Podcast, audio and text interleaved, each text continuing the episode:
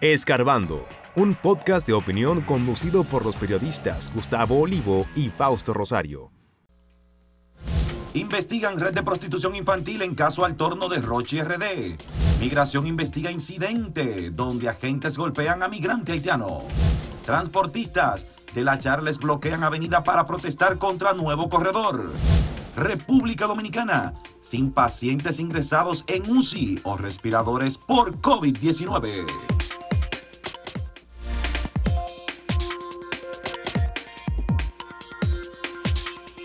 Bueno, alguna información que se ha tornado de interés general debido no solamente a las personas que involucra, sino también al delito que se les imputa, es que eh, Rochi RD, un cantante, cantante urbano de República Dominicana, eh, ve su situación todavía más precaria, así como eh, la cantante, eh, la demente, que es su pareja.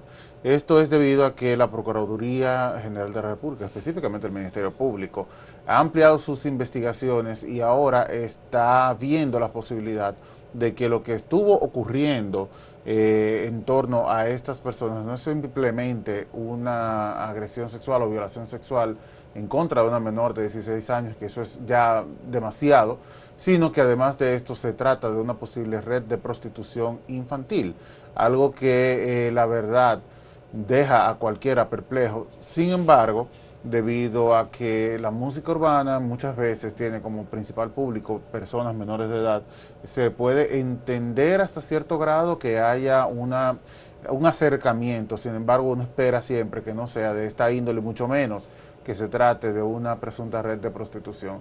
Ya eh, el cantante urbano se encuentra detenido desde el pasado 22 de marzo y este próximo domingo, primero de mayo, se va a conocer la solicitud de medida de coerción. Se espera que eh, debido a las evidencias de manera preliminar que ha recabado el Ministerio Público, eh, se encuentre el suficiente motivo para que se envíe a prisión preventiva. Una situación dolorosa debido a que involucra no solamente a una joven de un sector popular, de, de los menos pudientes, que su madre también eh, estuvo procesada por este caso y una vinculación que se le hace de agresión en contra de la menor, y eh, a dos jóvenes que uno podrá estar o no de acuerdo con el tipo de trabajo que hacen, la música que, que desarrollan, sin embargo, no dejan de ser personas que de una manera u otra están trabajando en República Dominicana y aportan a través de, de su música, que la pueden criticar, pero eh, hacen un aporte y se ven involucrados en este caso. Y tú te ríes porque es, es fuerte, yo sé que sí, eh, hablar de, términos musicales cuando... No, es que ah, yo no, no critico la música, ni, ni critico, yo no critico la música, obviamente, lo que sí a mí me cuesta, eh, yo creo que me ha costado digerir un poco el hecho de que inicia todo con una denuncia de una madre de 16, ah, de una niña, de una adolescente de 16 años, que denuncia a este artista urbano y miren por dónde va vamos investigando una red de violencia de, que incluye la red no solamente de prostitución infantil, sino también de violencia de género, de prosenetismo. O sea, estamos hablando de que algo que comienza, que, pare, que ojalá uno hubiera, ojalá, o sea, mi deseo era que dentro de todo esto, pues si se da ese caso, bueno, se investiga y se castiga ese caso, pero estamos hablando de que existe la posibilidad de que esto sea una red, una red por la que no, por la que trabajaba primero la que es pareja o era pareja de Rochi RD que está prófuga, que no se sabe dónde está. Y bueno, si se habla de una red, no se habla solamente de, una víctima, sino de muchas víctimas. Y hay que preguntarse también, y eso son de las cosas como que uno que uno, eh, pues, eh, que a uno le angustia es la cantidad de personas que, de víctimas de esta red. Porque si es una red, no solamente hablamos de una, de dos, de tres mujeres. de ¿Por cuánto tiempo pudo haber estado llevándose a cabo o sea, eh, son una serie de informaciones que, que, han, que han salido a reducir, que, que nos ha dado el Ministerio Público Documentos también que en este caso se han filtrado y que lastima el hecho de que se hayan filtrado, o sea, que, se, que es una forma también de cuestionar, yo no sé de dónde, de dónde es que sale, pero también la facilidad con la que la gente nos, con la que nosotros nos hemos informado, a veces de manera irresponsable, eh, porque esto, estos temas de de esos temas que involucran menores de edad, pues son, son temas que hay que tener cierta delicadeza y que nosotros los periodistas estamos llamados a, abordarlo con esa delicadeza. Bueno, mira, Entonces ha aparecido y tú ves en, en, el mismo Twitter la la cantidad de cosas que no No solamente eso, interroga, o sea, los interrogatorios que se le dio a la menor. Entonces ahí una vez se tiene que luchar mucho con el hecho de, de que se crea que la menor tuvo aquí un grado de incidencia. No, aquí al menor de edad siempre hay que verlo como una víctima, como, como la persona afectada bajo cualquier circunstancia. Mira, es bueno que tú menciones esto porque realmente ha ocurrido una situación en algunos medios de comunicación, en las redes sociales, donde luego de darse a conocer la solicitud de medida de coerción, el documento que entrega el Ministerio Público en contra de Aderly, él se llama Aderly Ramírez, y también eh, su pareja que eh, ahora mismo no recuerdo el nombre, eh, la demente, cuando uno lo lee, bueno, ya, ya eso mucho, pero cuando uno lo lee, señores, es un documento muy explícito porque incluye el interrogatorio que se le hizo a esta joven de 16 años. Y las cosas que se leen ahí son muy crudas. Pero ¿qué ocurre? Hay algo que es todavía peor y es algo que me llena de vergüenza que siga ocurriendo y es que muchas personas entienden que la joven tuvo que ver algo con esto más allá del consentimiento que entre comillas dio. ¿Qué ocurre? Un joven de 16 años o una joven de 16 años puede tener relaciones sexuales, claro que sí. Todo el mundo lo sabe. Aquí República Dominicana es un país que lleva una cifra lamentable de embarazos adolescentes, altísima, una de las más altas de la región y una de las más altas del mundo. Eso todo el mundo lo sabe. Todo el mundo sabe que los adolescentes en edad de 16, 17 años empiezan la experimentación sexual. Ahora, no es lo mismo hablar de relaciones entre adolescentes y relaciones de un adulto con un adolescente. Sexualizar a un adolescente por parte de un adulto no importa la forma, y eso siempre hay que recordarlo, no importa la forma en la que esta persona se presente, sea joven, una, una menor o un menor de edad, siempre va a ser incorrecto y es lo que la gente debe entender, debe quedarse con eso siempre. Sexualizar o tener relaciones sexuales con un menor es ilegal y es reprochable, no importa de qué manera se haga. Y si a esto se le suma que probablemente porque nosotros no estamos aquí para condenarlo, eso tiene que, hacer un, tiene que hacerlo un juez en base a las evidencias que se presenten. Si entiende que hay evidencia suficiente para condenarlo, eso quiere decir que efectivamente se llevaba a cabo una red, posiblemente si esto se demuestra, de prostitución y de prosenitismo. Algo que es horrible porque estamos hablando de jóvenes, de niñas, de niños probablemente. Así que no, no se puede seguir culpando a la víctima por algo que le ocurre, aún sea, entre comillas, consensuado. Eso siempre tiene que recordarlo la gente. Y no puede nunca, nunca crear en la víctima una situación de culpabilidad. Bueno, eh, mientras tanto hay que, tenemos que esperar porque ya este domingo se, se supone que se conozca la medida de coerción, que quizás es muy probable que tú sabes que, que eso no se toman las decisiones de la medida de coerción inmediatamente, o sea, ojalá y se decida ahí, pero obviamente hay que esperar y es probable que, bueno, esos, esos, esos procesos judiciales pues tienden a, a cambiar de fecha cada, eh, pues, cada vez que, se conoce. Pero mientras tanto, el, el artista está preso el artista está preso y, y, es muy probable, yo le preguntaba a un abogado la posibilidad de que se mantenga en prisión preventiva y me decía él que dado a la gravedad de los hechos que se le imputan, eh, pues decía el abogado que era muy probable. Pero obviamente uno no se quiere adelantar ni quiere señalar que sea así o no sea así, pero mientras tanto yo creo que eh, todos vamos a estar en expectativa este domingo para, la para el conocimiento de solicitud de medida de coerción contra el artista urbano Rochi Antes de irnos a la pausa, solamente mencionar que eh, la Dirección General de Migración dio a conocer ayer un comunicado en el que señala que se investiga las razones y las circunstancias en las que un ciudadano haitiano fue agredido por miembros de esa entidad y de la Policía Nacional. Obviamente eh, ellos eh, cuando dan esta información dan su posición y eh, además agregan que hay cosas en el video que salió a la luz y en las redes sociales que no se ven, que son las agresiones que habría cometido este ciudadano eh, haitiano en contra de los agentes.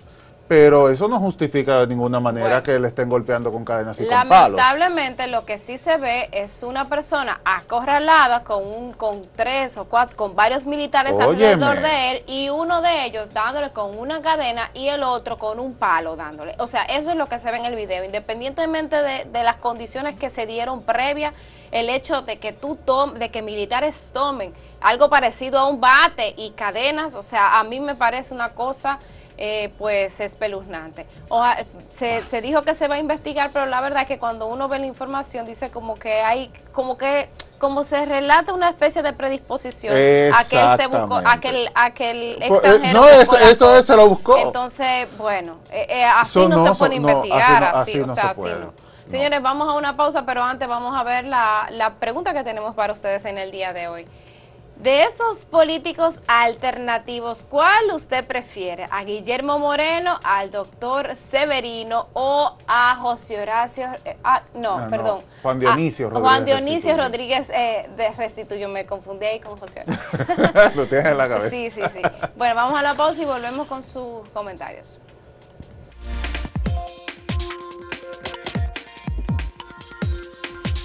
Si quieres anunciarte en este podcast, escríbenos a podcast.acentotv.de.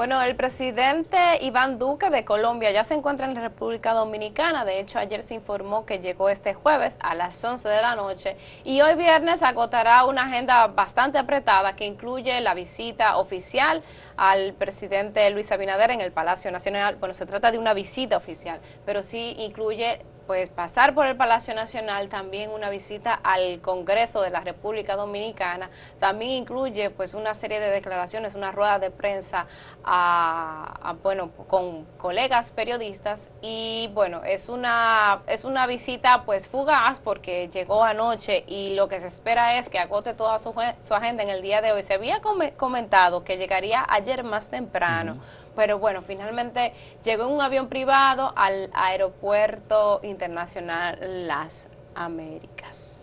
Bueno. Entonces hay que, bueno, en el día de hoy ustedes verificarán cómo se desarrolla todo esto. Sí, porque lo que ocurre con la agenda, si bien es una agenda un poquito ajustada a la que tiene el presidente Duque, no han trascendido exactamente los motivos de la visita. Ya sí se sabe que cuando se dan este tipo de, recibimientos por parte de, de un homólogo o la visita de un homólogo a un país, eh, presidente, pues siempre se hace para fortalecer los lazos que ya existen entre las naciones. Lo mismo eh, la visita al Congreso sirve de esta manera para más o menos eh, lo que ya está encaminado, pues poder materializarlo y lo que ya existe, poder ajustarlo un poquito. ese es el contexto en el que casi siempre se dan. No tiene que ser por algo específico necesariamente. Pero bueno, ya en el transcurso del día iremos viendo las declaraciones que darán eh, tanto Iván Duque, probablemente el presidente Abinader también diga en qué consistió la visita, de cuáles fueron los temas abordados, y asimismo lo haría en el Congreso. Bueno, también en el, en el ámbito político, Samuel, en el día de ayer, pues el PRM ya confirmó las planchas que van a una, son unas planchas como, vamos a decir, como protocolares. El PRM, recordemos que ahora en el mes de mayo, pues elige nuevas autoridades a nivel interno y para eso se presentaron dos planchas, en la que, bueno, pues sale el nombre a reducir y de hecho esas planchas fueron... Eh, escritas, por lo menos se habla de 15 minutos antes, antes de que se, se, cerrara la convocatoria, pues José Ignacio Paliza fue inscrito como presidente y Carolina Mejía como secretaria general del partido. Eh, hay que resaltar sobre esto que hay, hay bueno, todo el mundo, eh, yo por lo menos yo estoy esperando qué información o qué explicación dará Guido Gómez Mazara, porque era uno de los que primero estaba en contra de la forma en que se decidió que serían elegidos las autoridades, y segundo, porque ayer ni siquiera inscribió una candidatura. Sí, es una, vamos a decir, la gran ausencia. Sin embargo, es comprensible. De hecho, se Creo trata... que sea una forma de protesta. De una forma de protesta, claro, porque él estuvo en contra de la forma de elección que se había elegido, que había elegido el Partido Revolucionario Moderno para las autoridades que van a encabezar esta organización política. y por ende, si uno está en contra de eso, bueno, pues entiende que lo más lógico es que no se inscriba. Eh, ayer, de hecho, el Tribunal Superior Electoral eh, falló en contra de un recurso que se había depositado para eh, inhabilitar este proceso y también en contra de la convención que se había hecho, que había hecho el partido precisamente para la organización de estas elecciones. Bueno, recuerda también que de Olivares era otra, otro de los aspirantes a, la, presidencia, del PRM y bueno, pues lo que hizo y de, de hecho ayer lo, lo informó en sus redes que un poco trabajaría por el fortalecimiento del partido y todo eso, pero él fue incluido en la plancha de José Ignacio Paliza como ah. vicepresidente. O sea, se, parece que hubo una especie de negociación, y bueno, pues se incluyó ahí entre los candidatos a la presidencia del partido. Sí, hay otro tema y es que ayer se realizó una protesta de esas que uno es imposible que las apoye. Claro, porque se trata de choferes de las charlas de Golqui quizás eh, en su justo derecho o un reclamo pues, justo. Ellos dicen que fueron excluidos del, nuevo sistema de transporte que hay en esta vía. Eh, y que por eso no encuentran ahora cómo poder trabajar y que les han retenido los vehículos. Pero fíjense ustedes ahí, bloquearon la vía. Entonces, ¿cómo uno, quizás entendiendo que están haciendo un reclamo justo, puede apoyar esa cosa? Primero que eso es ilegal. Y segundo, que eh, afecta a personas que nada tienen que ver con la exclusión que ellos alegan, eh, de las que alegan ser víctimas. O sea, ellos se convierten a la vez de víctimas a victimarios y eso no puede ser nunca eh, bien visto ni aceptado. Posteriormente marcharon en dirección al Palacio para exigirle al presidente Abinader que tome una decisión y que con esto pues eh, se resuelva el problema. Una cosa barbárica, la verdad. No, es que también recuerda Samuel que tiene como antecedente el hecho de que algunos vehículos el primer día en que se puso a funcionar este corredor fueron, o sea, fueron eh, apedreados. Y que hay eh, personas lesionadas también entonces, que han sido ahí hay una serie de antecedentes. tengo una compañera que dice eso es un asunto de seguridad nacional. y lo es, y lo es tal cual. Hay que de verdad, porque es que la verdad es que no podemos seguir ahí, que no, podemos seguir en un país donde los transportistas nos controlen a nosotros, que eso mm. parece lo que está haciendo. Samuel, hoy es viernes, a mí me gusta como que un poco ya cerrar estos espacios informativos con algo con algo positivo. Dale que tú eres el que maneja más esas cifras. Bueno, eh, como información muy positiva, tenemos que resaltar que el día de ayer el Ministerio de Salud Pública dio a conocer que por primera vez en dos años desde que inició la pandemia, los hospitales clínicas de República Dominicana están libres de personas ingresadas en los centros de cuidados intensivos y también de respiradores, las máquinas que asisten a las personas que están en un cuadro más grave por COVID-19. La ocupación hospitalaria se mantiene en un 2% y ayer solamente se reportaron 66, 66 casos. Es decir, República Dominicana es un país que en este momento se encuentra en una situación envidiable respecto al COVID y qué bueno. Ojalá que esto signifique que pues, estamos saliendo de a poco de esta enfermedad que tanto dolor y tantas eh, situaciones difíciles ha hecho atravesar a la humanidad. Ojalá. Es muy positivo, señores, que no existan. Usted sabe lo duro que es tener a un pariente en cuidados intensivos por COVID, luchando por su vida, por sobrevivir, por un poquito de aire eso, eso es fuerte. Mira, y tener ese es el de, ese es el de eh, antes de ayer o el reporte. Pero fíjense, por ejemplo, casos activos, menos de 300 casos activos en la República Dominicana. Sí, es una situación sumamente cómoda y eso obviamente nos hace sentir como libres ya de esta pandemia. Ojo, la pandemia no ha terminado, a pesar de que República Dominicana... no me diga eso. No, es que hay que recordarlo también, a pesar de que República Dominicana está atravesando un momento excelente, en otros países lo están viendo mal. Pero a mí me surge la duda de cuándo es que se decide salimos de la pandemia, cuándo es que nos consideramos libres de pandemia, porque si no es con estos números, no sé cuándo llegará ese momento donde, donde podamos decir, ya se superó la pandemia. Bueno, lo que pasa es que se trata de una situación global y en este caso la OMS, que es la, voz, cantante eh, respecto a todo lo que tiene que ver con temas de salud, dice es que no podemos declarar la, en, República Dominicana específicamente el fin de la pandemia cuando hay otros países que sí ven un rebrote, un Pero es por eso que no se considera Es que la pandemia es algo global. Entonces, mientras no exista alrededor del en todo el mundo una situación por lo menos cerca de como lo está viviendo República Dominicana, entiendo que podría impedirse que se declare únicamente un país libre de la pandemia. Lo que ellos sí señalan es que en nuestro caso, por lo menos, estamos libres de emergencia, por lo cual cosas como las que tuvimos ya hace unos meses de restricciones, de toque de queda, de distanciamiento, ya no es necesario. Sin embargo, mantienen la advertencia y dicen, tengan cuidado porque eso se puede revertir. Ya lo hemos visto en momentos donde países están en una situación bastante favorable y eh, debido a un rebrote, pues lamentablemente tienen que tomar otras medidas. Esperemos que no volvamos a Ojalá que no, señores, eso hay que celebrarlo. Por lo menos tenemos esa pequeña victoria. Vamos a ver la pregunta que hace acento el día de hoy, tiene que ver con los políticos alternativos. ¿Y cuáles prefiere? Si es Guillermo Moreno, si es el doctor Severino o si es Juan Dionisio, Rodríguez Restituyo. Vamos a la pausa y volvemos con sus comentarios.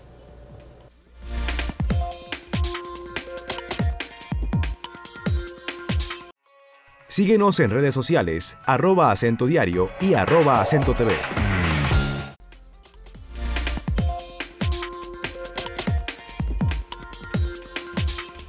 Bueno, vamos a ver los comentarios que tienen ustedes el día de hoy a la pregunta que hacemos y es de estos políticos alternativos, ¿cuál prefiere? Y miren ustedes, el, eh, aquí Rodríguez Restituyo, Juan Dionisio, tienen el 73.16% de los votos a favor, seguido de Guillermo Moreno, que tiene un 22.63%, y el doctor Fulgencio Severino con un 4.21%. en esta votación por lo menos me sorprende eh, eh, Rodríguez Restituyo que lleve la cabeza.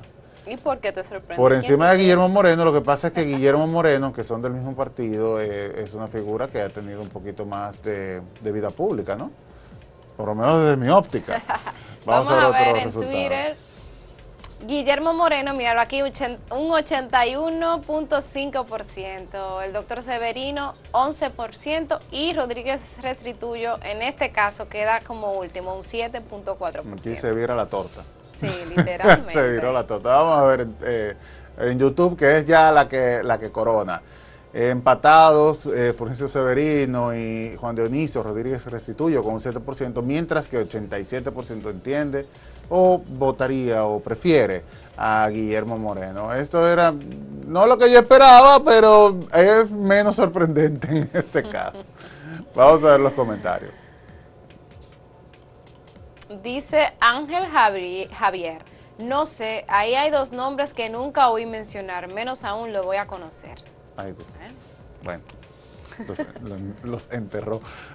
Eh, wow, me, la pusieron Ho Chi Minh Ledward Beltré. Dice, ninguno de los anteriores, los políticos de este país no sirven y esos que están ahí han sido parte del problema, más no de la solución. Hay que ver también las posibilidades que han tenido de materializar sus ideas, que eso es algo que aquí queda muy corto.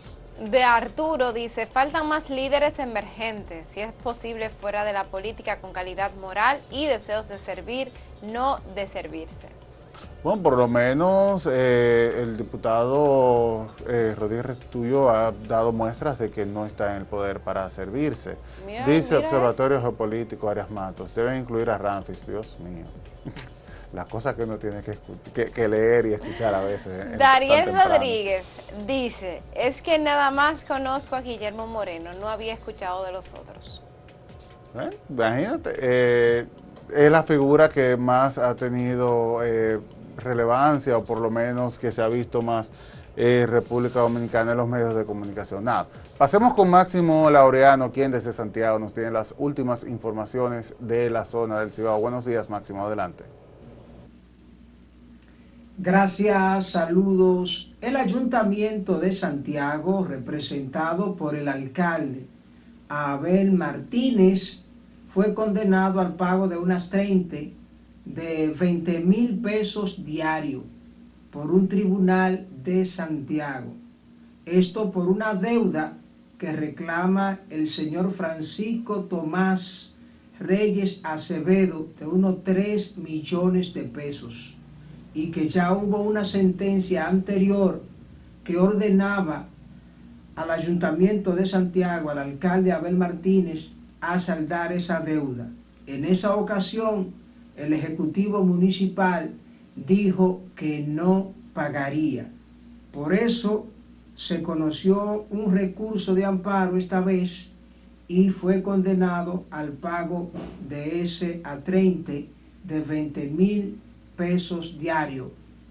Un colectivo de organizaciones sociales del Distrito Judicial Santiago Oeste han exigido a las autoridades policiales y del Ministerio Público aclarar, investigar todo lo relacionado a los saqueos que se originaron en víspera de la huelga del pasado lunes 25 de abril.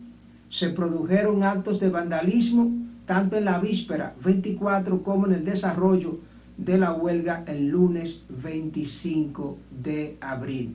Se quejan de que no hay una respuesta de las autoridades en torno a estos hechos. Que ya que tenemos un departamento policial, debe haber más vigilancia, que las redadas sean focalizadas, que no se aplique una cacería de brujas, intranquilizando aún más a las personas serias que se establezca una investigación profunda de parte de la Fiscalía, porque no es posible que estando el destacamento policial principal de Cienfuegos, apenas dos minutos del lugar donde se causaron los disturbios, se esperara que tantos negocios fueran defalcados. El movimiento feminista Hermanas Mirabal está cumpliendo 44 años.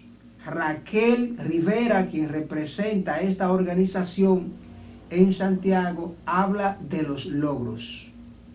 Y esos 44 años podemos mostrar como logro el que los avances y conquistas que hemos tenido en las comunidades, logros específicos de las mujeres y, y demandas de las comunidades, se debe justamente a la lucha que en esos 44 años hemos elevado junto a otras organizaciones.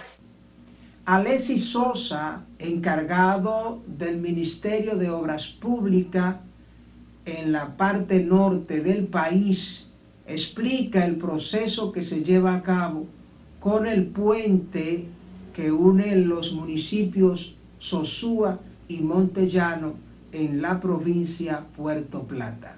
Hacer un diagnóstico ya más acabado de, la situación de lo que se presentó aquí, que obviamente la provocó eh, primero que es una estructura que tiene muchos años, en los tiempos de Trujillo, y sobre todo que no fue diseñada para vehículos tan pesados. Aquí el, proceso de tantos vehículos de carga de pasar, eh, llegó un momento que ya el puente no aguantó. Distante pero pendiente, actualidad y objetividad desde Santiago. Siga con la programación.